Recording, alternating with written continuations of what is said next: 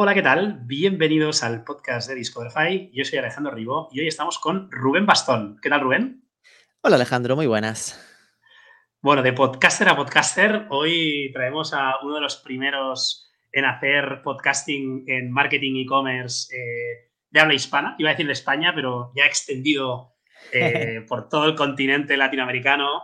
Y, y, bueno, Rubén, para el que no sepa quién eres, que me sorprendería, ¿no? Eh, eres director de Marketing for E-Commerce, ¿Mm? de Grupo Vico, eh, gallego, por si alguien no lo había notado en el acento todavía. Aún he hablado eh, poco, puede que no lo haya notado por ahora.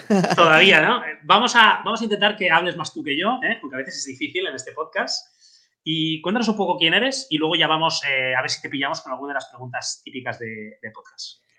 Pues soy eso, director de marketing for e-commerce. Yo, periodista de formación, aunque acabé dedicándome profesionalmente a la parte más de marketing digital, muy por iniciativa propia, que me gustaba mucho curiosear en todo el mundo de los blogs y tal. Y acabé ya en 2007 dedicado al mundo del social media, 2007, cuando no estaba por aquí ni las páginas de Facebook, ni Twitter, ni nada. Eh, entonces hice carrera un poco en ese, en ese área del inbound marketing, por decirlo de forma más teórica, ¿no? De la parte de la captación de clientes a través del contenido eh, en la agencia Elogia. Y como un proyecto de marketing interno en su momento apareció o lanzamos ¿no? esto de, marketing for e-commerce con ese criterio original de cuanto más consigamos que el mercado sepa de, de marketing digital y de e-commerce, más entenderán lo que estamos haciendo de avanzado en Elogia en aquel momento y se quedó como un side project eh, de, oye, esto, como yo venía de periodismo, era el que más criterio tenía a la hora de decidir cómo enfocarlo, aunque ya no dependía muy directamente de mí y tal. Y allí por 2018, pues sí que ya decidí lanzarme un poco a, convertirlo en un, en un, proyecto de empresa, ¿no? Desde aquel momento sí que hemos crecido bastante, es decir, en aquel momento, para que te das una idea, éramos un redactor en España, otro redactor en México para toda LATAM, y yo, que empecé a, a manosearlo un poco, y ahora somos actualmente 14 personas entre, entre España y LATAM. Eh, pensaba que, que, llevabais más tiempo, porque el proyecto yo creo que... en 2012, fíjate, ¿eh? es decir, ah. Marketing for E-Commerce como tal tiene 10 años. ¿Qué pasa? Que, por ejemplo, por entendernos, tiene la misma edad que E-Commerce News. Pero e-commerce news nació directamente como profesionalizado, es decir, ya vivían de ello al principio. Y lo nuestro, oye, pues igual al principio era, era un blog, escribías un artículo al día, al año siguiente tres artículos al día, fue creciendo, pero hasta 2016-17 no empezó a coger un tamaño eh, relevante, por decirlo así, ¿no? Ahora sí, ahora sí que está, para que hagas una idea, por encima de marketing directo en tráfico en España. Es decir, que es bastante potente. Y por encima de marketing directo, eh, mojate. ¿Qué significa eso para, para el que no tenga un orden de magnitud? 750.000 páginas vistas al mes, sobre medio millón de usuarios únicos. En, el punto net solo, ¿eh? es decir, en la edición para España, otros 250.000 en punto MX para México y otros 50.000 en Colombia y otros 50.000 en la edición chilena. Es decir, en total estamos juntando 850.000 personas únicas mensuales en Marketing for E-Commerce. No está mal, ¿eh? No está mal. Em, yo, como decía, me creía un early adopter porque digo, hombre, yo seguía eh, a Rubén antes del 2018, eh, pero es lo que has dicho, ¿no? Luego ya le metisteis gasolina a fondo. Em, comentábamos antes fuera de micrófonos, esto va a ser una conversación, ¿no? Y yo creo que también la audiencia es lo que, es lo que reclama, no un tío haciendo entrevistas. Tenemos un periodista en un lado, ¿no? Eh, y luego a un loco en el otro. Eh, y, ya sabemos quién es el loco. Así que tú también eres periodista, entonces. No, no. entonces, eh, como decíamos, ¿no? Preguntas de apertura. y ya llevamos un rato de podcast. ¿Dónde vives? Pues vivo al lado, ahora mismo por la ventana veo el mar. vivo pegado a la costa atlántica, en la playa de Lapamán, en Ayuntamiento de Bueu, en Pontevedra, en un sitio muy poco conocido para los que están normalmente con sus vidas en Madrid y Barcelona, entre Pontevedra y Vigo. Eh, yo eh, tuve la suerte de que cuando entré en Elogia eh, era una delegación que tenían en Vigo, que era Galicia Banner, que después fue comprada por Elogia, que estaba a la central en, Barcelona, y mi carrera, mi, mi negocio siempre estuvo mucho más en Barcelona y Madrid pero nunca quise mudarme, ¿no? Al final apalanqué un poco el, yo viajo lo que tenga que viajar, pero campo base aquí, porque mi mujer trabajaba aquí, quería un poco pensar en entorno familiar, para ahora tengo ya dos hijos, pues para tener ese entorno de los abuelos y tal, ¿no? Entonces viajo mucho, pero sigo trabajando un poco desde aquí. Bueno, y, ahora con el COVID, ¿no? Eh, está al orden del día vivir donde te dé la gana, ¿no? Ahora, ahora se ha entendido más. Es decir, esto igual en 2012, 2015, ibas a Barcelona y decías que te pillabas el avión y automáticamente la gente asumía que te volvías a Madrid. Entonces, hay, hay, mucha gente que pensaba que, que, vivía en Madrid o Barcelona porque cuando iba a Madrid me, iba y pensaban que se iba a Barcelona y al revés. Y tampoco yo me ponía a explicar aquello de que sí, vivo en Galicia, voy en barco a trabajar, cosas muy pintorescas que la gente le explotaba un poco la cabeza, ¿no? Y ahora, pues bueno, se toma un poco más natural, ¿no? El estar un poco en esta radio. Y creo que en general en el mundo digital es algo que tenemos mucho más interiorizado, que es una de las cosas que también me gusta mucho, ¿no? Que cuando hacemos los e-commerce awards, por ejemplo, los premios de e-commerce, ver cuántos finalistas hay de Alicante, de País Vasco, de Zaragoza, de León, en plan, notar que no, necesitas estar en la capital para que las cosas funcionen. Luego hablaremos un poco más de los e-commerce awards. Em, a ver si esta tenías preparada. ¿Cuál es tu superpoder, Rubén? ¿Cuál es mi superpoder? Madre de Dios. Eh, trabajar mucho. Eh, mira, si yo creo que mm, la sensibilidad al error, si hay que decirlo así, algo un poco más diferente. Creo que siempre tuve mucha facilidad para ese puntillismo, ¿no? En plan, trabajo mucho con contenidos, pues enseguida me viene al ojo esa tilde que falta, esa forma de mejorar el texto a la hora de escribirlo. perfeccionista, ¿eh? Attention to detail. Pero, pero fíjate, digo sensibilidad al error porque mm, para mí perfeccionista es otra cosa. Perfeccionista es toca huevos, ¿no? Es como hasta que esté perfecto no sale. Y tengo, creo, un buen equilibrio entre el soy consciente de que no está perfecto, lo he visto, pero hay cierta asunción al error. Hay el rollo de, oye, mejor hecho que perfecto. Y eso creo que además en el entorno startupero es súper necesario, ¿no? Porque al final vas interiorizando lo de si está perfecto, vas tarde. Entonces, hay que, no, no, siempre hay que hacerlo lo mejor posible, pero perfecto nunca. Si, si esperas a lo perfecto, es que nunca acabas sacando las cosas. Perfecto. Y si fueras una marca, un e-commerce, ¿cuál serías?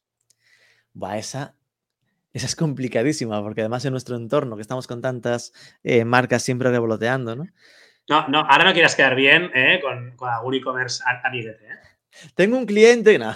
Eh, mira, ah, seguramente no la conozcas, pero te diría Rey Centolo. Ahora, si la, si la conoces, flipo. Rey Centolo. Tiene, tiene pinta de marisco online.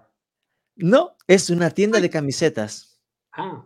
Rey Centolo con Z es una marca gallega de camisetas de estas así humorísticas, creativas. Lo más parecido igual sería la tostadora. La tostadora, correcto. Pero la tostadora es un marketplace para que los creadores suban sus, diseños, ¿no? Rey Centolo es un e-commerce de creadores donde al final eh, pues son los que, por ejemplo, hicieron la colección de camisetas cuando la serie de ficción de Fariña, aquella serie de temas de narcotráfico y tal, pues Rey Centolo tiene ese punto de humor gallego, humor eh, muy, muy, de, muy de aquí, que creo que me representa bastante, ¿no? Ese punto de mm, muy gallego, muy creativo y que además sepa de marketing, ¿no? Que podríamos decir que se mueven bien en esos entornos.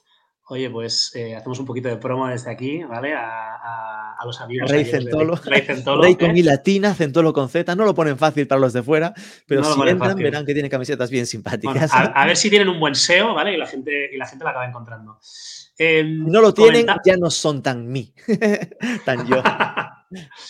Comentabas, ¿no? Que, tú empiezas como periodista, ¿no? Em, mucho tema de contenido en una agencia y que esto de marketing for e-commerce se, os va de las manos, ¿no? Has, dicho las métricas que, bueno, son sorprendentes hmm. eh, y no solo la, frontera España, ¿no? Que sería hmm. lo más fácil, ¿no? Em, me, me, interesa mucho este salto a Latinoamérica es orgánico, o sea, te, piden eh, y son los mexicanos, que entiendo que es el, país de habla hispana mm. más grande que hay en el mundo, que, ya escuchan la versión española de Marketing for E-Commerce em, y luego tú, pues por obligación, acabas montando MX o cómo, cómo ocurre todo? Si fuese orgánico, no habría pasado así. Ya te lo digo. Probablemente si hubiese sido orgánico, pues ¿qué habrías? Oye, tengo marketing for e-commerce, empiezo a ver que hay gente de fuera. Lo más natural no es crear un punto MX. ¿no? Lo más normal es hacer como la mayoría de los medios, que es, oye, una edición México dentro de su dominio principal y esas cosas, ¿no? Eh, eso sí que obedeció una visión de empresa bastante clara. Al final, lo que dentro, Vico, Vico como grupo no deja de ser una especie de, seed, ¿no? De incubadora de proyectos. Y Marketing for E-Commerce es un proyecto en el fondo de em, intraemprendimiento interno, ¿no? Es decir, alguien que trabajaba dentro de Beacon en una de las agencias que propone un proyecto. Pero como proyecto de empresa, uno de los criterios que es, oye, escalabilidad, ¿no? Entonces, ¿cuál es la escalabilidad en un proyecto de medio de comunicación? Oye, pues a priori suerte tienes, ¿no? Como, como, visión de negocio, como startup, que dirías, suerte tienes si se pagan las facturas, ¿no? Como medio de comunicación. Y ojo, no hay queja, es decir, que eh, puedo decir que desde que empecé aquí full time, eh, Marketing for E-Commerce ha sido rentable, que no es poco. Pero donde empiezas a imaginarte la escalabilidad es en, la, una, en la diversificación de productos interna, ¿no? En, España, hacer más cosas, crecer a base de otros clientes, y otra en la internacionalización. Esto eh, lo vimos claro muy desde el principio. Entonces, fuimos creando ya una estructura a medio largo plazo para que eso fuera real. Y la forma que nos creíamos realista de que Marketing for E-Commerce fuese un negocio en México no era ser una sección dentro de Marketing for E-Commerce, era que fuese un medio mexicano. Entonces, por eso creamos, eh, en 2014 nació marketingforecommerce.mx. Aún no existía esa demanda. La creamos de cero, muy, muy al principio del e-commerce en México, igual que pues en Colombia y Chile, pensando en que ese medio pueda defender en México que es mexicano con colores diferentes, con un country manager, con una redactora, con contenidos diferenciados, que hace sinergias, porque eh, digamos que es una especie de franquicia, por entenderlo, ¿no? Es decir, exportamos la forma de hacer las cosas y, los modelos de monetización los vamos moviendo hacia allí, pero que se pueda considerar un proyecto autónomo, ¿no? Después hace sinergias, ¿no? De eh, proyectos mexicanos que vendan para toda LATAM, proyectos españoles o internacionales que vendan en toda la comunidad, pero que puedas venderle a un mexicano, a un OpenPay, que es un proyecto de solución de pagos mexicano, que el canal mexicano donde tiene que estar es ese, ¿no? Y eso me parece mucho más creíble que cuando vamos, pues al final, pues imagínate, por entendernos, que con un marca que tiene una edición mexicana. Los de México no ven al marca como un medio de comunicación mexicano. Creo que eso lo vemos todos claro. Pues eso es lo que evitábamos con estas ediciones, ¿no? Em, hemos comentado un poco de pasada, ¿no? Elogia, Vico Group. Em, ¿Qué es Vico Group, no? Hay un montón de empresas en LinkedIn, ¿no? Que acaba, ¿no? Marketing for e-commerce, paréntesis. Bico Group, ¿no? Eh, este grupo, no sé, ¿eh? de manera rápida, ¿qué engloba, ¿no? Porque todo el mundo lo conoce, ¿no? Pero igual eh, no somos conscientes algunos de hasta dónde llega, ¿no? Te lo tocáis casi todo. Vico es un, como te decía, ¿no? Para mí es como una especie de, de incubadora y su foco es la visión del full digital commerce. Full digital commerce, toma palabra. Commerce, que no e-commerce, ¿vale? Es decir, que eh, cómo gestionar el comercio desde la pata digital, es decir, desde la especialización en digital, cómo ayudar a los negocios a hacer, eh, a apalancarse en lo digital para, para crecer esto generó siempre, y de la forma la más tradicional, ¿no? Pues el buque insignia siempre ha sido la agencia Elogia, que es la más conocida, una agencia de marketing digital, que un poco la que eh, ayudó a crecer en su momento a Privalia, después también con Grupalia, muchísima experiencia en, en, pure players digitales. Después tiene un, un, par de agencias más que son iBrands de performance marketing y Tandem App, que está especializada en venta en marketplaces. Y, después tiene herramientas. Bueno, tiene una, agencia que es una consultora de innovación, que es Corporate Lab, para ayudar a, los, a las empresas grandes a sacar sus propias startups, ¿no? A, esta visión de, incubadora que tiene Vico, ayudarle a otras marcas a, que saquen sus proyectos. Y después tiene una herramienta de, email marketing, eh, de las primeras, si no la primera que hubo en España, que es Mitum, una herramienta no muy moderna, por decirlo de algún modo, pero que muy estable y con, mucha fiabilidad en los envíos, que es la que usa Marketing for E-Commerce en sus, en sus envíos de las newsletters. Y, y, después tiene proyectos en los que ha ido entrando. Pues, por ejemplo, Arengu, que es una herramienta de, de, de ay, ¿cómo se llama? De cuando uno se loguea, cuando uno, ay, no, no, me sale la palabra técnica, de cuando entra en los proyectos, incorporas a los leads, pues que se encarga un poco de todos los flujos de, incorporación de los clientes en las marcas. Esa no es 100% de Vico, pero es una participada, ¿no? Nos hemos ido metiendo en varios fuegos y una de ellas, y después Marketing for E-Commerce está en la parte más de medio de comunicación, ¿no? Es como la pata que se mete en, en las personas y con una visión de crecimiento, de crecimiento en la parte, pues, de, oye, pues igual tendría sentido que acabe teniendo una empresa más vinculada a temas de recursos humanos, una empresa que se centre más en productos. Está Craft, que no lo he mencionado, que es una agencia especializada en la gestión de data science, ¿no? de, tema más de analítica avanzada. Es decir, hay, hay mucho eh, y se ha ido caminando bastante a esta visión como de boutiques, ¿no? de tener proyectos muy especializados que puedan al final acercarse a, una marca y decirle, oye, ¿qué necesitas? Seguro que algo de lo que hace Vico puede acabar ayudándote. ¿no? Y en esto nosotros somos un poco lo, más diferente, probablemente porque vamos un poco más por libre. Lo más diferente, pero, pero en los últimos 10 años ha ocurrido mucho. La agencia que lo hacía todo ¿no? Eh, se ha ido especializando hmm. y, a veces un grupo ha montado diferentes marcas y con perfiles diferentes o, a veces se han especializado y, fuera. ¿no? Lo que acabas entendiendo es que una marca si busca SEO, va a buscar al mejor, a la mejor agencia de SEO. Si busca social media, va a buscar a, la mejor agencia de social media. Y cuando tú vas, es decir, el riesgo acaba estando, yo por ejemplo estaba en Elogia, era el director de social media, ¿vale? Y Elogia estaba especializada en performance, es decir, por lo que lo conocía más la, gente era por lo buenos que eran en captación de leads, en resultados. Y social media no era eso. Entonces, yo podía tener un equipo brutal, estupendísimo de social media, pero costaba que, la, que una marca pensase en Elogia para contratar social media, porque no era el posicionamiento que buscaba la agencia. A veces te das cuenta de que crear ese tipo de boutiques te permite, oye, eh, apalancarte, decir, es que soy, solo hago esto, ¿no? Esta es mi especialización. Y fue un poco el camino que se ha ido buscando con las últimas. Sí, y además no es de cada galería. Luego el, equipo que tienes eh, in-house, la gente que contratas, o sea, acaban siendo especialistas, por lo tanto, eh, es una verdad como un puño. Eh, mm. ¿Hay muchas sinergias entre, entre las marcas del grupo? Sí, sí, sin duda, porque al final eh, lo que tú intentas es, obviamente no buscas hacer proyectos que compitan entre ellos. Por lo tanto, ¿qué acaba pasando? Pues que Elogia, si tiene, imagínate, un cliente que, que, empieza a necesitar de la, de la pata de, canal, ¿no? De meterse a, a marketplaces, pues esa necesidad tú puedes decirle, mira, tenemos en el grupo una agencia especializada en vender en Amazon o meter, en internacionalizarse a través de marketplaces, que seguramente no es ni el mismo interlocutor. Es decir, que no lo lleva marketing, lo lleva canal, ¿no? En este caso, pero puedes buscar el, hacerle el puente, ¿no? Saber de esa necesidad y decirle que puede cubrirla por ese lado. Nos has hecho un poco antes spoiler de cómo de grande eh, es la audiencia, ¿no? Eh, el canal email, que yo creo que fue lo primero que hicisteis, ¿no? Em, no sé si puedes compartir, ¿no? Open rates eh, o, cómo de cómo medís, ¿no?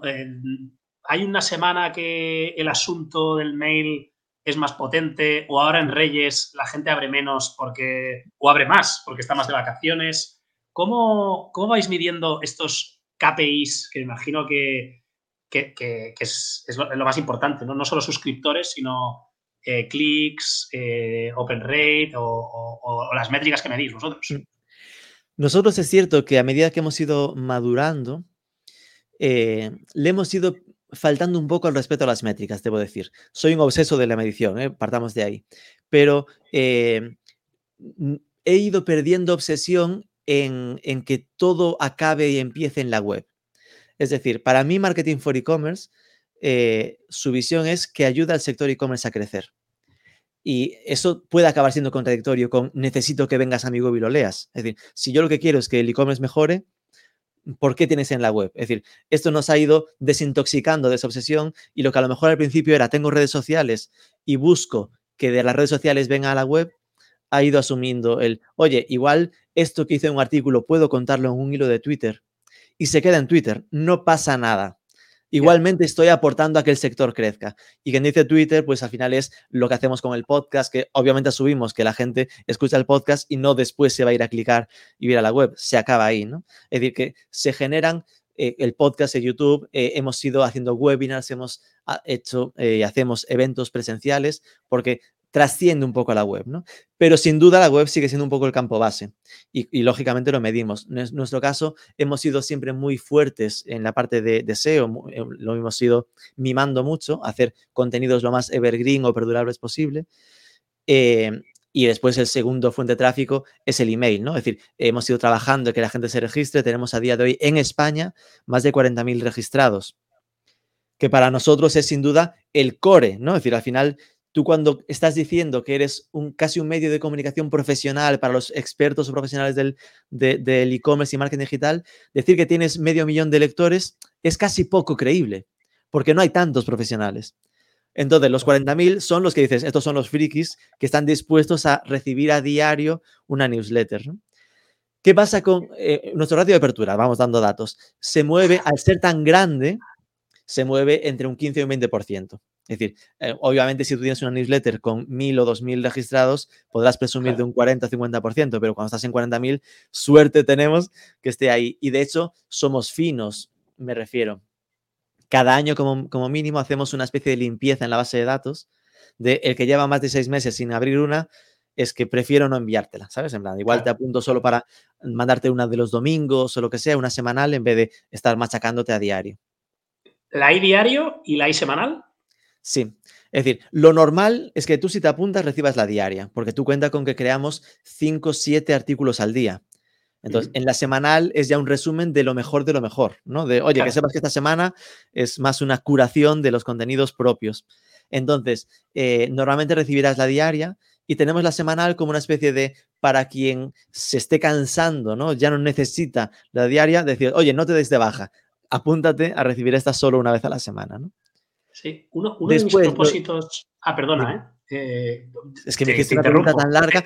Te, interrumpo. Yo, te decía que uno de mis propósitos para este 2023 es inbox cero. Y claro, con tanta newsletter cuesta, porque eh, o, te la, lees mientras estás desayunando, bueno, yo ni desayuno, pero, pero lo que sea, o leerla bien a veces, ¿no? Eh, es difícil, He visto mucha gente que ha pasado a enviarla los sábados, algunos viernes por la tarde, que yo creo que ayuda también a un poco más de tiempo libre, ¿no? Y no tanto eh, obligado, pum, pum, pum, pum, pum, pum. Y la semana pasada en el podcast estaba aquí Guillem Sanz, ¿no? Y le preguntaba, ¿no? ¿Qué, ¿Cómo te informas tú, ¿no? ¿Cuáles son los newsletters? Y decía, yo soy proactivo, yo entro, ¿no? No, no mencionó, pero entro en marketingforecommerce.com, .net, .net, no se equivoquen. que no se equivoquen, ¿eh? Y, y, a partir de ahí me informo, ¿no? Entonces, si hoy me quiero informar, pues entro en cuatro medios y si mañana no me quiero informar, eh, no me voy recibiendo el email, ¿no? Pero claro, entiendo que la gente reactiva, ¿no? y, si le tienes que decir apúntate, eh, o sea, apúntate, consulta tú, eh, consultan mucho menos, ¿no? Entonces, al final es mucho mejor bombardear, aunque haya un 20% open rate, que, que no que esperar que la gente venga. Y es que creo que hay que, al final, estar abiertos a que cada uno haga lo que prefiera. Es decir, yo tengo que ofrecer la newsletter diaria. Oye, que alguien prefiere no apuntarse y entrar orgánicamente o, por Google. Perfecto, es lo que te decía de, que le he pedido un poco el respeto a esta obsesión de las métricas, ¿no? Por ejemplo, ¿cuál es una de las métricas que a mí más me interesa? De las que yo más veo ahora mismo. La evolución del tráfico directo.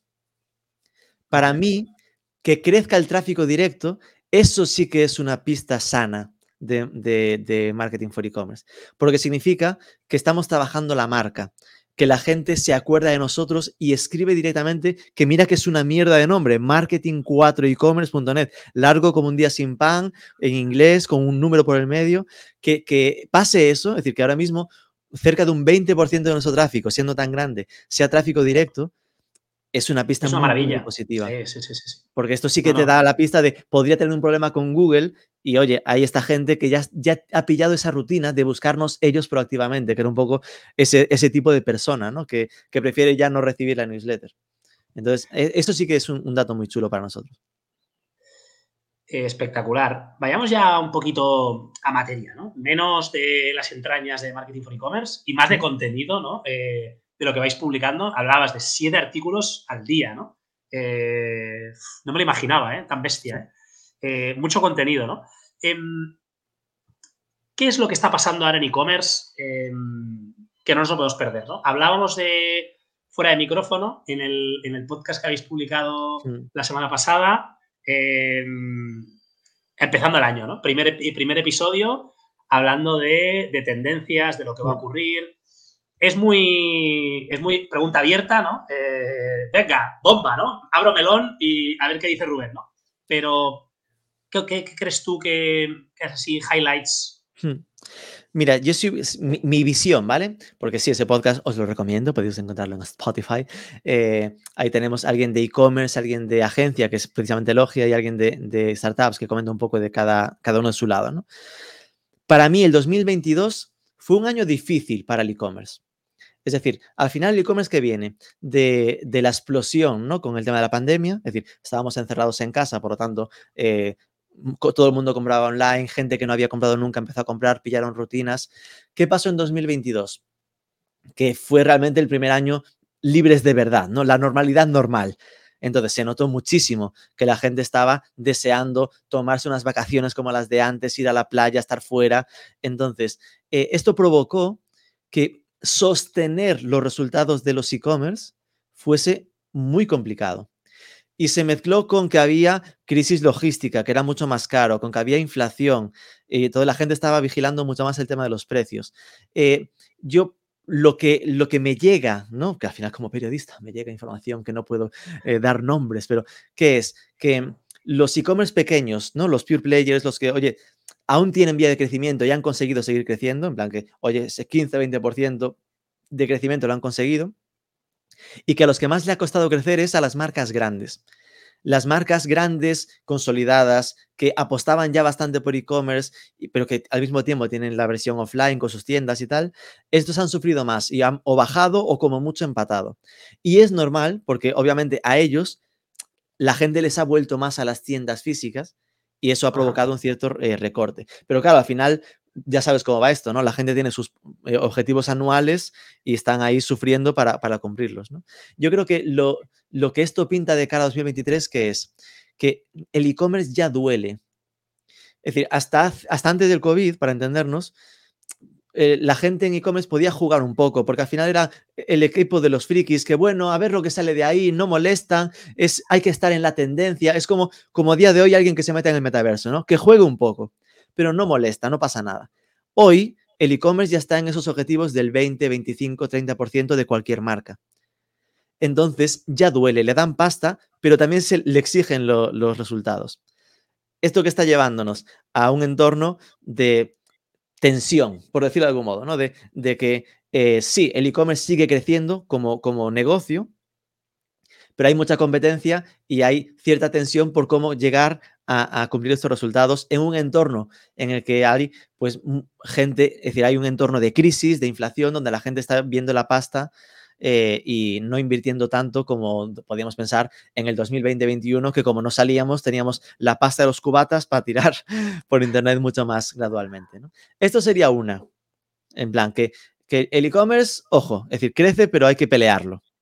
Y, no sé, antes de ir a, la 2, que me interesa mucho, no sé si eres de. No, voy a decir que. Eh, apretarte para decir esto, lo ha dicho Rubén, pero hablábamos, ¿no? El grande le cuesta más que el pequeño, pero ¿no crees que es a veces más el que le daba mucho al paid, que a veces había pequeños que le daban mucho al paid, ¿no?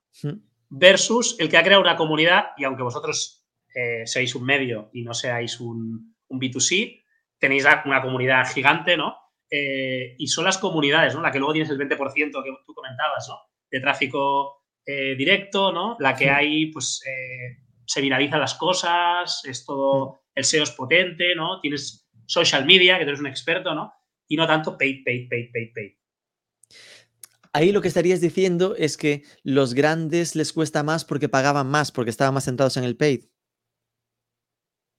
Grandes o pequeños, pero decir, los del paid quizás son los que han sufrido más. Vale. Y, ya, ya entro, ya, entro, no sé si era la segunda o la tercera que ibas a decir, con todo el tema cookies, hmm. eh, todo el tema opt tracking de iOS, ¿no? Cada vez tenemos más dificultades de, conocer al usuario. Tema Google eh, Analytics, que, seguro hmm. que iba a salir por aquí el tema, que habéis hablado de esto también en, varios podcasts. Hmm. Em, igual el grande lo sufre más, pero porque el grande le metía muchos billetes a PayPal. Vale, sí, ahí sí que tienes razón. Es decir, eh, el criterio de el que se apoyaba demasiado o mucho en la parte de pago, ¿no?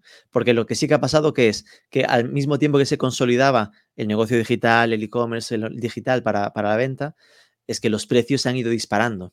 Porque al final los los, el público es el mismo y la demanda, ¿no? El, número de anunciantes es mucho mayor. Entonces, están subiendo los precios de Google, de Meta, ¿no? De Facebook eh, a nivel de publicidad muy fuerte. Y los que están muy acostumbrados a ese ABC de yo meto pasta y consigo eh, compradores, han sufrido y han visto que es que no me compensa.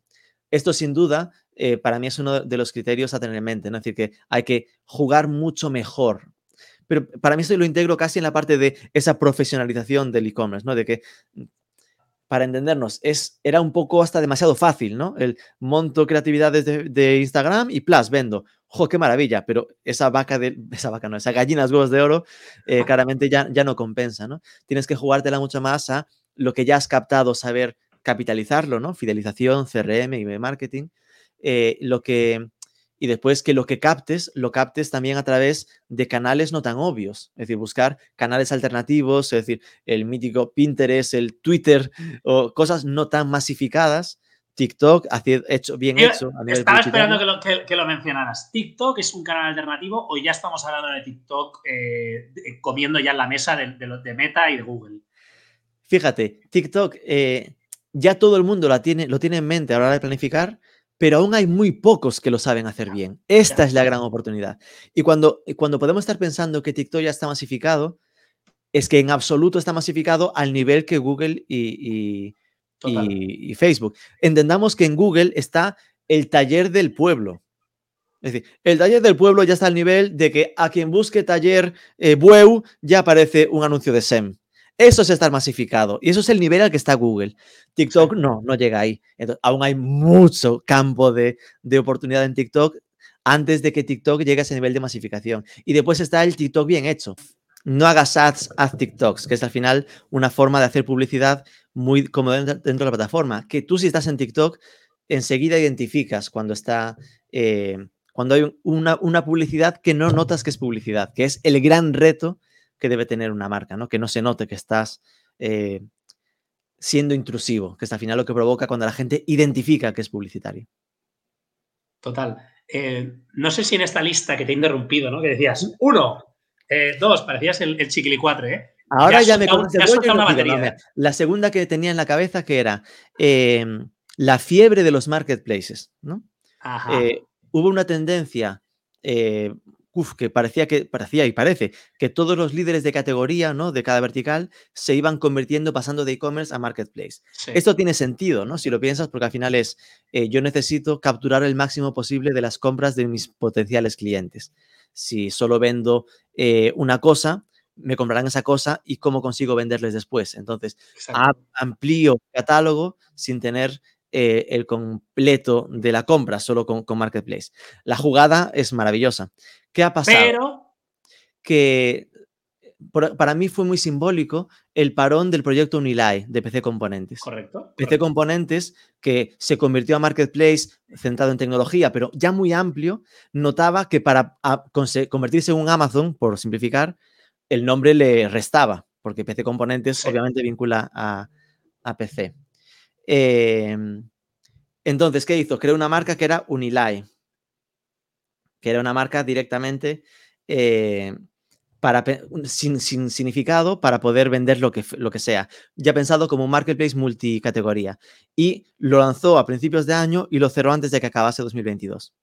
Fue como, wow. Eh, eso ha, ha sido un regulinchi, ¿no? Para PC Componentes.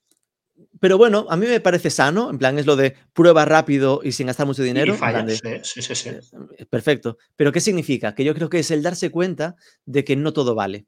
Es decir, que si PC Componentes tiene un gran posicionamiento en la parte de tecnología, igual es que su camino es seguir en la tecnología.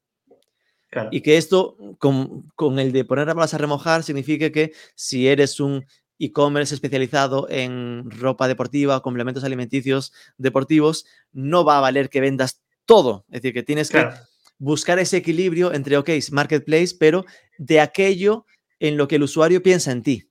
No que no de repente vendas bragas eh, sin ningún sentido. Y, ya que comentas esto, em, unos, una, una, empresa gallega, que no sé si conoceréis, ¿no? Grupo Inditex, ¿eh? Eh, eh, no, lo conozco. Eh, he oído, y de varias voces, no sé si ya está activo, yo no lo he visto desde luego, pero he oído que, por ejemplo, en Estados Unidos, y no sé si en algún otro país, están utilizando Zara.com como marketplace. Y tú desde Zara.com acabas comprando Bershka, Pull&Bear, Massimo hmm. Dutti, Stradivarius, etcétera, etcétera. Quizá eso, cuando decías no vale todo, quizá eso es como, ¿y cómo no lo habéis hecho antes? ¿no?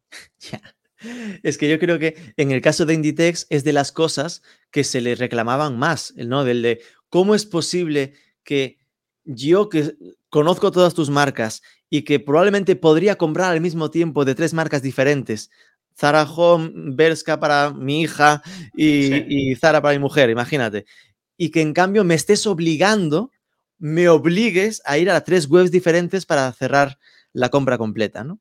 Es decir, que era bastante ilógico a nivel eh, interno. En, según qué casos, ellos se consideran competidores, una marca con la otra, ¿no? Eh, ellos, eh, me gusta mucho porque, claro, como vivo aquí cerca, a veces escuchas rumores de cuando hablan de una oficina a otra, hablan de somos competencia.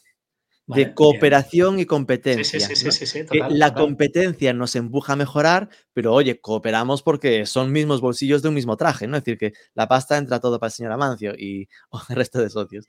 Em, pero, pero bueno, esto que están haciendo, claro, al final, desde fuera es muy fácil decirlo, yo lo reconozco, porque eh, ¿qué sería? ¿Dónde lo montas? En inditex.com. En conviertes la marca de, la bolsa en un, marketplace.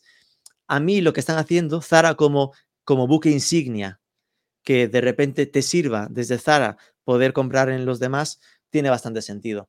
Sobre todo porque, claro, tú eres gallego o cualquier español se las conoce todas, ¿no? Y yo qué sé, igual tienes un Lefties o hay alguna marca que no te suena tanto, ¿no?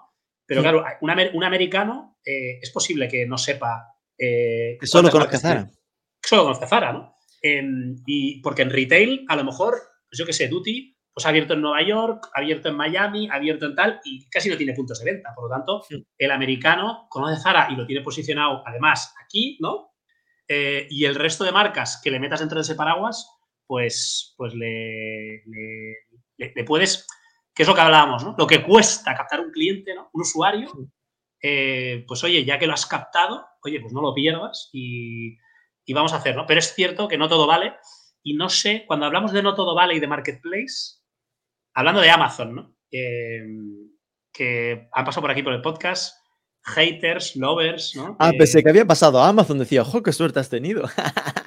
bueno, oye, eh, a ver, igual Bezos, eh, no, en, habla hispana, no, aunque tenga orígenes españoles, le cuesta, pero bueno, alguien de Amazon en España, hacemos llamamiento, ¿eh? si no tú seguro que conoces a alguien, me haces una intro, pero no, me refería, tú que eres de los de Amazon a muerte, no se puede luchar contra este gigante, mejor hacer competencia, ¿no? o, o Amazon no, vamos a acabar todos eh, muertos? Dios, eso es una pregunta muy dolorosa porque depende del día, me pillas en un lado o en el otro. El, 80% de mi tiempo soy de los de hay que aprovechar la oportunidad. Es decir, eh, la realidad, y aunque, aunque nos duela, ¿no? Es decir, yo al final me debato entre lo que me gustaría y lo que creo que va a pasar, ¿vale? Lo que me gustaría, oye, qué bonito, eh, un, entorno de muchas marcas diferentes, cada una creando su diferenciación en su propia web, qué puta maravilla. La realidad es que Internet es el sueño del capitalismo extremo, de la, del monopolismo, del oligopolio caminando hacia el monopolio. Entonces, como tenemos la competencia tan cerca, es tan fácil ir siempre a lo mejor de lo mejor. Entonces, eh, la, la demanda se va concentrando en Amazon. Esto es una realidad. Amazon va a conseguir que todo se compre en Amazon. Igual no, le pasará algo de esto y que la gente, la gente aún no vincula, por ejemplo, comprar muebles en Amazon. Le cuesta comprar moda en Amazon. Le cuesta comprar medicinas en Amazon. Aparte de por ahora sea ilegal en España. Eh, cosas vinculadas a estas historias. Pero él lo va a intentar sin duda. Las marcas, ¿qué tienen que hacer entonces? Evitar estar en Amazon. Hombre, si eres Nike y tienes el potencial, ¿no? De, económico, de publicidad y de marca para hacerlo, puedes permitírtelo como ha hecho. Pero si no lo eres, al final es, es luchar contra molinos de viento. Correcto. Eh, estoy contigo y no sé si podemos ligar esto con, decimos, hacia un lado, ¿no? Hablamos de Amazon, pero igual Latinoamérica, pues Mercado Libre, ¿no? Ah, sin duda. Falabella, etcétera, etcétera, ¿no? Son gigantes muy gordos. Aquí en España está el corte inglés. Em, hablábamos, el corte inglés, vas haciendo así con la cabeza, lo, miras los, los, datos, ¿no? que, por ejemplo, Edge Group envía, ¿no? De los top 100 e-commerce de España, ¿no? No sé si Marketing for E-Commerce también lo enviáis. Em, Cuando ya lo hace otro, no nos gusta repetirnos. pues digo, ¿no? sale Amazon el número uno, ¿vale? Nadie, nadie tenía dudas. Sale a veces PC Componentes, Trading, no sé, la que sea. Ahora no sé cómo está el ranking. Y Corte Inglés está siempre en el top 3, top 4, top 5. Pero luego yo me hago la pregunta, ¿no? Yo aquí, yo vivo en Barcelona y yo veo al tío eh, que trae los paquetes por la mañana y de Amazon traen 30 paquetes y yo del corte inglés nunca veo ninguno. No sé si los de corte inglés no llevan logo, ¿vale? Son ahí para que nadie sepa lo que contiene el paquete, eh, pero yo no veo ninguno. Entonces, sinceramente, a veces dudas, ¿no? De si el click and collect le llaman e-commerce, que seguramente sí. Eh, no lo sé muy bien, pero no quería entrar en terrenos pantanosos. Y además, con tu mirada, para los que no, no ven en vídeo, ¿no? ya, ya ha habido aquí gestos y caras. Pero mi pregunta era, ¿no? Amazon está en un lado, parece que todo va a marketplace y que llega un día que a lo mejor hay un, monopolio de Amazon, pero por otro lado, cuando hablamos de, marcas, de direct to consumer o de e-commerce al uso, se está, generando otro monopolio. Y, bueno, el que tenga dudas, estamos hablando de Shopify. Em, es, David contra Goliath. ¿Y quién es David y quién es Goliath? Bueno, eh, obviamente Amazon es muy grande, ¿no? Pero Shopify se va a convertir en un monopolio y todo el e-commerce direct to consumer va a acabar ahí eh, y están creando su, marketplace dentro de Shopify. ¿Tú, qué información, qué exclusivas eh, o opinión nos puedes, nos puedes traer hoy? mis caras con lo del corte inglés era solo por decir de compararlo con Mercado Libre, ¿no? Mercado Libre le gana a Amazon en los mercados eh, latinoamericanos. Sí, sí, sí, es el equivalente a Amazon. En España está Amazon muy, muy, muy, muy arriba y está a mucha distancia el corte inglés. Que yo me creo ¿eh? que venda online, simplemente es que tú te mueves en entornos muy pobres. no en la gente de los barrios donde se compra mucho el corte inglés y compran porque es su, mercado de cabecera. Mis experiencias con el corte inglés he tenido alguna y mala. Eh, online me refiero, es decir, que hay ese run run de que su ejecución eh, es mejorable y que no, consiguen que sea del todo fina, lo cual nos demuestra lo complicado que es hacer una operativa online eh, potente. Pero bueno, lo están intentando. Esto que me preguntas sobre Shopify, para mí Shopify es la competencia que todos esperamos que tenga Amazon algún día. Es decir, en su momento Google estuvo intentando convertir Shopping, la parte de Google Shopping, convertirlo en Marketplace. En Estados Unidos se gastó un mogollonazo de pasta para que donde eh, donde nosotros en España solo vemos la comparativa y clicamos y nos vamos a una web, en, en Estados Unidos clicabas y podías cerrar la compra sin salirte de Google y tenían operativa de, envío, logística, es decir, que te llegaba directamente y no, no había salido de Google, ¿no? Maravilla. Esto llegaron a exportarlo a Francia, pero a España ya no llegó, es decir, que no han conseguido no dejar de perder muchos, muchos, muchos millones, que mira que quien puede es Google, sin duda, pero no han conseguido que funcione. De nuevo, otra pista de lo complicado que es hacer una operativa tan buena como la de Amazon. Shopify, en cambio, desde un camino diferente, está consiguiendo ser ese David que junta muchas piedrecillas para tirar la Goliath. Al final, ¿qué está haciendo eh, Shopify? Con su aplicación Shop, aplicación del móvil Shop, ahí tú puedes usarla ya como si fuese Amazon. Buscas y te encuentra productos de todos los e-commerce que están creados bajo tecnología Shopify. Y como tiene la pasarela de pagos ShopPay, ¿no? su propia pasarela de pagos, eh, te permite que tú con un login en Shopify estés logueado en cualquier e-commerce que esté en la plataforma Shopify, lo cual es súper cómodo. Es lo más parecido que, tenemos. Que, acaba siendo parecido a Amazon, ¿no? Exacto, lo más parecido que tenemos de Amazon. Si, son sellers, si son vendors, si estás comprando a Amazon, solo ves lo que te cuesta el día que te llega, eh, que suele ser al día siguiente. Hmm. Y, en Shop, yo no sé cómo les está yendo, pero bueno, hay dos millones de merchants allí, ¿no? Eh, y bueno, es un poco los merchants pequeños, porque de estos 2 millones, imagino que el 90% son pequeñitos, ¿no? O medianitos. Tampoco eh, quiero decirlo en positivo o en negativo, pero, pero es la, realidad, ¿no? Em, ¿Tú crees que puede funcionar Shop, eh? Es decir, es la realidad, pero Shopify ya lleva tiempo intentando sacarse de encima esa visión de Wix venido arriba, por decirlo.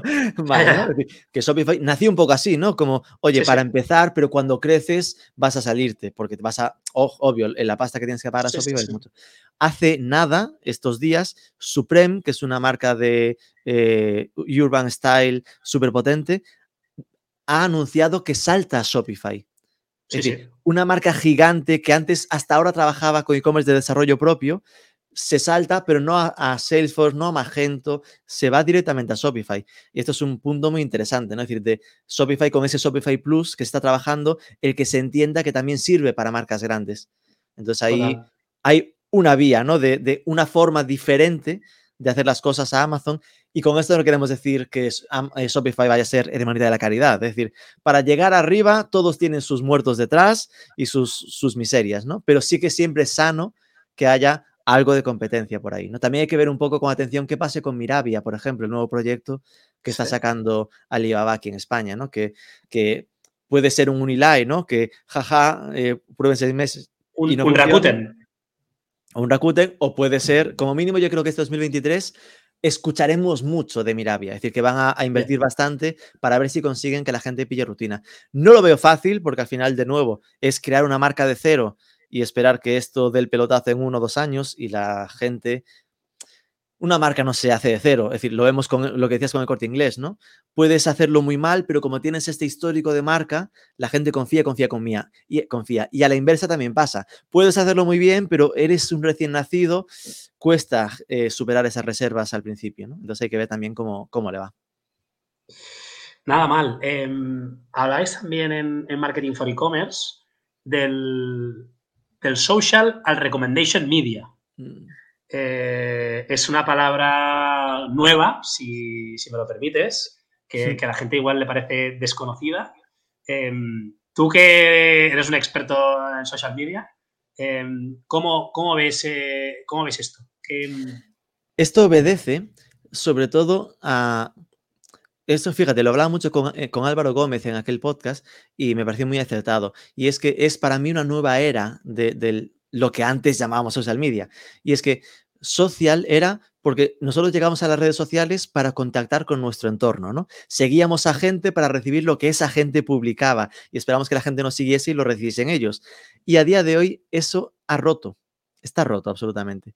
Es decir, TikTok ha ganado tanto la batalla que las redes se han convertido en puro algoritmo. Lo que antes era bueno es que el alcance que tengo depende un poco del algoritmo, pero se suponía que era entre los contenidos de aquellos a los que sigo.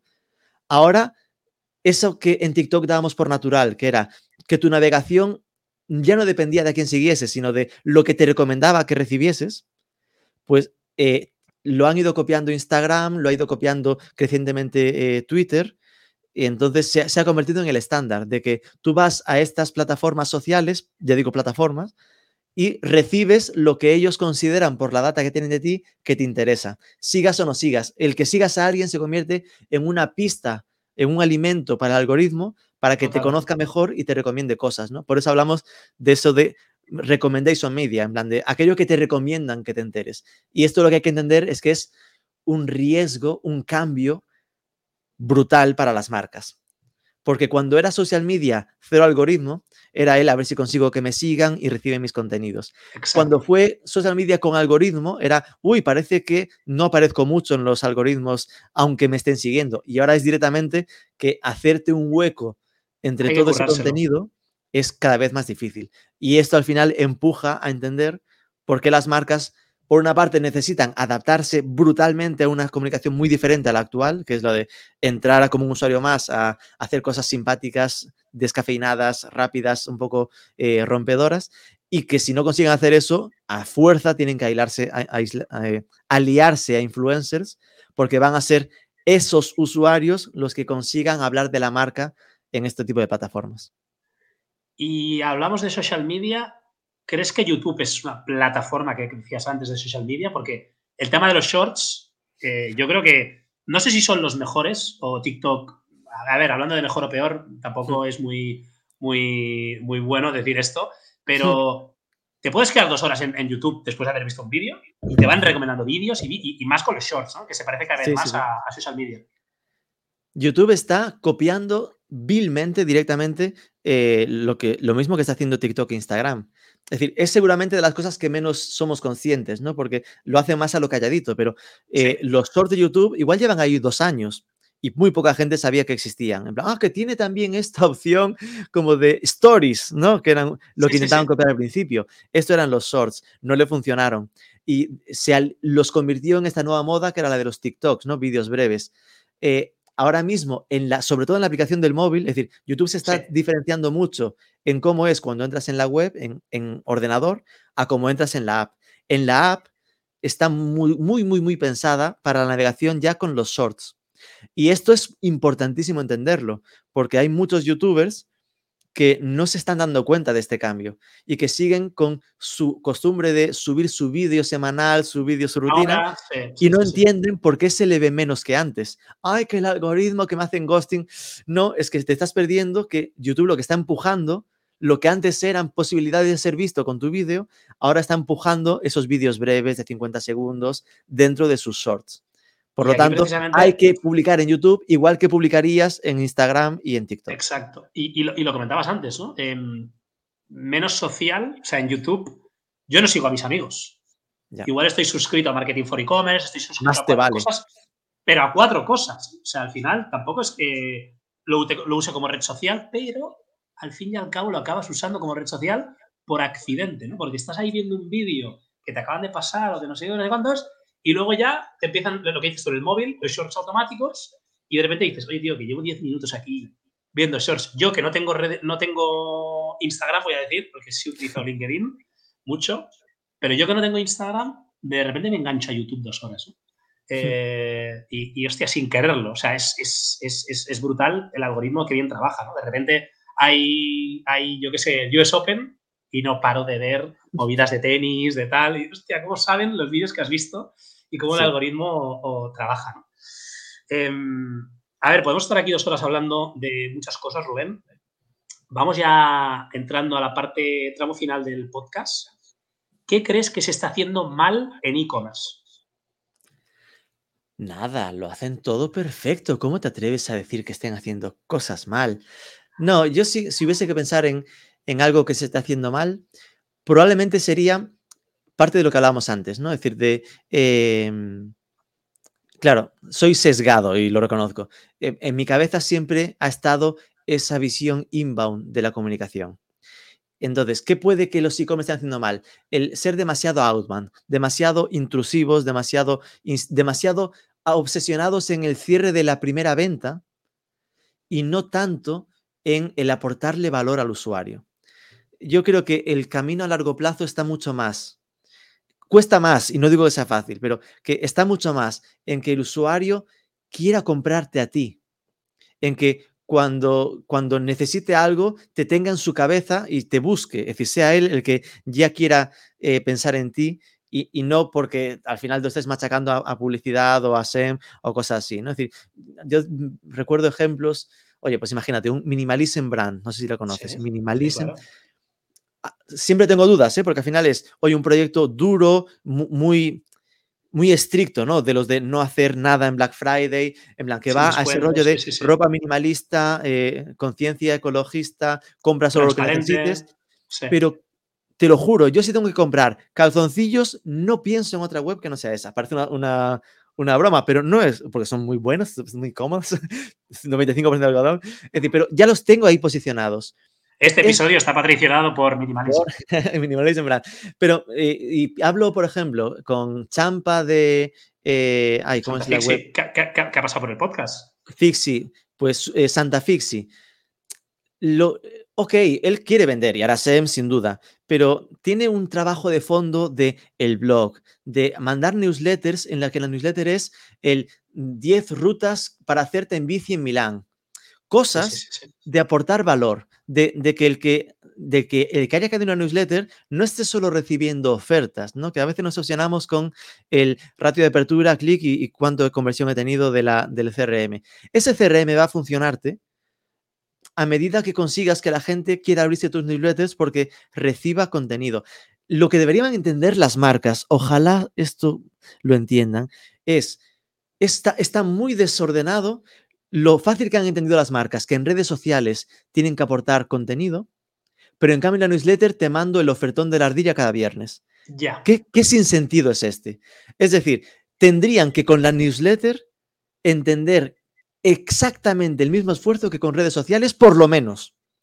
Porque, además, ¿qué es? además siendo un canal gratis, eh, en comi- con comillas. ¿no? Pero que al final es la mismo. Es decir, en redes sociales me- asumo que tengo que ofrecer, ofrecer valor para que entonces interactúen y quieran leerme. Pues en la newsletter es lo mismo. Igual, sí, sí, sí. Tengo que ofrecer contenidos de valor y en el medio de eso, oye, que te claves un, un producto que te puedan comprar, porque es normal que tú en tu newsletter hables de cosas de bicis. Por lo tanto, acabarás diciendo y que si necesitas una bici, aquí tienes las mías. Lógico y normal y la gente se lo entiende. Pero si solo conviertes tu comunicación en pura venta, Entonces, no- no interesa, sí, sí. Bueno, eh, toma nota, eh, si estás escuchando el podcast, has llegado hasta aquí. Uno que sabe un rato de newsletters, ¿vale? Eh, que envía más de medio millón al día o, por ahí van los números. te está dando ese consejo. Venga, va, entramos ya al final de todo. Em, ¿Cuál es el medio, podcast, newsletter, que a Rubén Bastón no le puede faltar en el inbox o, o- o escuchar todos los días o todas las semanas?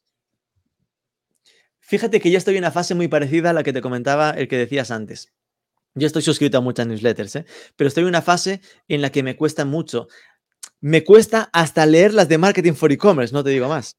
Es decir, que estoy en un nivel de ocupación en los que casi eh, lo que no me suele faltar es un momento de descubrimiento en Twitter, en abierto. Claro, no es, no es un abierto de verdad, al final es esa red que te has ido creando y que, y que sabes que te va a, a traer cosas interesantes, ¿no? Pero soy consciente de que me pierdo mucho valor en newsletters que no leo, pero como no me da la vida para todo, al final casi intento, pues oye, picotear en la de Andrés Barreto, que he visto seis que lo han retuiteado, así que algo bien ha debido hacer esta semana, o la de Corti, que han comentado no sé qué. Es decir, si hay, por ejemplo, si tuviera que decir un medio, oye, seguramente sería el de Corti, ¿no? El, podcast de Growth, que fue mi, principal inspiración cuando yo lancé el de Marketing for E-Commerce. Es decir, yo escuchaba el de Boluda, el de Marketing Online, el de ITNIC y el de, y Corti en aquel momento en digital, ¿no? Y a día de hoy los que más sigo son estos últimos, ¿no? ITNIC por startups y Corti más temas de growth, más temas de tal. Son los dos que tengo más de, de referencia. Pero, pero sí que en el día a día eh, no llego a las newsletters. Y, y mira que es- estos dos meses han salido varias nuevas de gente que me encantaría poder leer, pero es como, no, no, tío, frena. Es decir, de, ya me enteraré si alguna llama la atención por algún tweet de alguien. He vuelto un poco a ese punto de, si es interesante, ya me llegará. Oye, Porque si no, si y- me llegan todas, es que al final me agobia un poco. Y Rubén, haciendo un poco de brainstorming, ¿no? Yo me, yo me, me- me he dicho a mí mismo, ¿no? Estamos saturados de información. ¿no? Cada vez hay más información, cada vez recibo más newsletters, cada vez hay más podcasts. Lo has dicho antes, ¿no? Eh, hace cinco o seis años, o siete, ¿no? Yo me había aficionado al mundo del podcast y escuchabas el de Corti porque es que no había muchos más. Claro. Eh, sinceramente, en, en español, alguno me dirá, no, yo llevo yendo, escuchando podcasts desde el 2008. bueno, er- era- eras un early adopter, friki, Sí. eh, y no pasa nada, y, y lo, lo sabía, y felicidades, pero se ha puesto de moda en los últimos años, ¿no? Igual sale una idea de negocio, y tú que, que te dedicas al tema de los medios, hay empresas de estas, ¿no? Que te suscribes y te resumen libros, ¿no? Hmm. Eh, Podría haber ese resumen, ¿no? Eh, oye, pues se ha dicho esta semana, ¿no? En el podcast de Corti, en la newsletter de Marketing for E-Commerce, en tal no sé qué, no sé qué, y yo pago para que me hagan pum, pum, pum, pum, pum, y me digan cada día lo, lo interesante, ¿no? O, Hmm. o esto es ciencia ficción. Podría hacerse. Yo, por ejemplo, la newsletter que tiene Jaime Novoa eh, es Haz bastante un poco de a resumen a esto. veces. Sí. Es bastante parecido a esto, pero del sector startups. Es decir, de, Y, tú si y- quieres y es estar al día- gratis, y es gratis, o sea que... Claro, si quieres estar al día de startups, con que sigas a la newsletter de Jaime Novoa, una vez a la semana te pones al día. Y de hecho tiene hasta ese punto de eh, artículos interesantes y no sé qué, dependes un poco Sí, de él, sí. obviamente, pero es una curación buena. ¿Qué pasa? Que es de la parte de startups, ¿no? Te que deja fuera pues la parte de marketing digital. A día de hoy lo mejor para eso que es la newsletter de los domingos de marketing for e-commerce. Bueno, oye, está bien, un poco de autobombo. al final es, eh. busca ser, claro, en el fondo que es de un medio que te está publicando 5 o 7 artículos cada día, el domingo te dice, oye, si te ha agobiado toda la semana, aquí te dejamos un poco lo que ha pasado esa semana. Es un poco como nació, es decir, buscaba hacer esto y sigue siendo gratis, así que no descarten, apuntarse marketing.ecommerce.net, esa newsletter es estupenda. Me encanta. Em, ya para rematar, ¿quién crees que se tiene que pasar por aquí por el podcast a contarnos su historia? Pues Mira, yo, eh, fíjate, estuve hablando mucho estos días, como era así más tranquilos, con Juan González Villa, que es el ay, SEO, SEO estratega, arroba SEO estratega en Twitter. Me encanta porque no hemos hablado mucho de SEO. Eh, en este podcast yo creo que es muy generalista, hablamos de la historia de la mm. gente, hablamos de e-commerce, pero tampoco entramos muchísimo en detalle, ¿no? Hay veces un poco más, hay veces un poco menos. Y el tema del SEO eh, es interesante, O sea que... Pues como introducción, Oh, es una maravilla. Es un poco el, eh, mi consultor de cabecera a día de hoy de temas de SEO, con quien le rompo la cabeza con mis dudas y tal, más a nivel técnico, eh, pero tiene una visión muy sensata, es decir, eh, muy, muy centrada en el contenido, en, en, todas las novedades que hay con temas de algoritmos y inteligencia artificial que hay con Google, y está muy metido en la tendencia, creo que te daría una conversación súper interesante. Pues vamos a, contactarle. nada, Rubén, gracias por, por tu tiempo, por todo este ratito. Yo creo que la gente te conoce un poco más. Si mm. todavía no conocían marketingforecommerce.net y no estaban suscritos, pues recomendamos que lo hagan y, nada más, no sé, un minuto de oro por si quieres decir algo más. Pues nada, que tienen. En Twitter tenemos un, un name que es el MKT4 e-commerce. Fíjate lo que te dice el nombre de mierda, porque era tan largo que no cabía en los 15 caracteres del nombre. MKT4, Marketing 4 e-commerce. Y yo, si me quieren seguir, pues por LinkedIn o por Twitter, que son los que más uso a nivel profesional, es arroba Rubén Bastón todo junto. Ahí no tengo problemas de, búsqueda, pueden encontrarme donde deseen, incluso en TikTok, aunque no lo, lo uso más pasivo que, activo. Oye, y, y, luego el hashtag que utilizáis mucho, eh, se vienen cositas, ¿eh? es que, ojo, es que hacemos muchísimas cosas. Es decir, eh, de hecho, este año, si, ha habido una reflexión, ha sido casi más en lo de, de intentar frenar, no de dejar de hacerlas, sino de no podemos seguir haciendo más, cada vez más cosas, ¿no? Porque acaba pasando que no le dejas tiempo a cada una para que brille. Entonces, como se solapan y no, no, no acaban brillando un esfuerzo que has hecho gigante, porque ya viene el siguiente y no puede brillar, ¿no? Entonces, como no, hagamos las cosas necesarias dándole el tiempo de que maduren y que brillen y que hagamos esas mismas, pero cada vez mejor o cada vez más, más importantes. No estamos un poco en ese reto para 2023. Pues sí, Rubén, muchas gracias y hasta la próxima. Chao, chao, un abrazo. Un abrazo.